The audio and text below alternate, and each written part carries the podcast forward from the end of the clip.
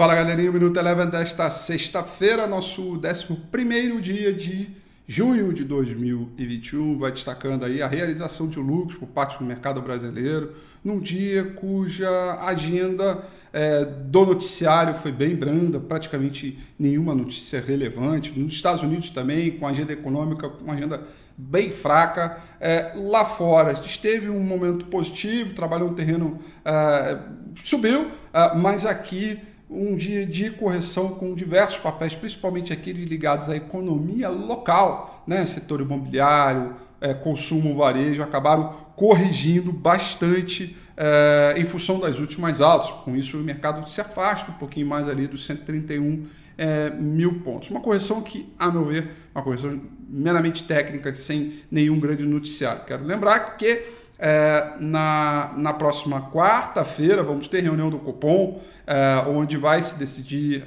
uma elevação de juro, muito provavelmente vai subir juro, então talvez seja um pouco dessa antecipação que o mercado para hoje já esteja colocando, junto com a reunião do FED, que também vai ser na próxima quarta-feira. Estados Unidos, o S&P 500 subiu 0,19%. Já o índice mercado emergente, seguindo a linha aí da alta do dólar é, sobre os mercados é, no geral, subiu, é, perdão, caiu 0,34%. O petróleo também viveu um dia de alta, alta de 0,15%. Por aqui, dólar forte, né, se afastando ali dos R$ 5,00, 5,05, é, dia de alta para o dólar, assim como foi também contra praticamente todas as moedas do mercado emergente, dólar subiu 1,23% sobre o real. E o índice Bovespa acompanha esse cenário de realização, mesmo com Vale e outros papéis do setor de materiais básicos, com uma melhora de demanda vindo da China, né, subiram hoje, mesmo com essa alta. O índice Bovespa trabalhou um terreno negativo, queda de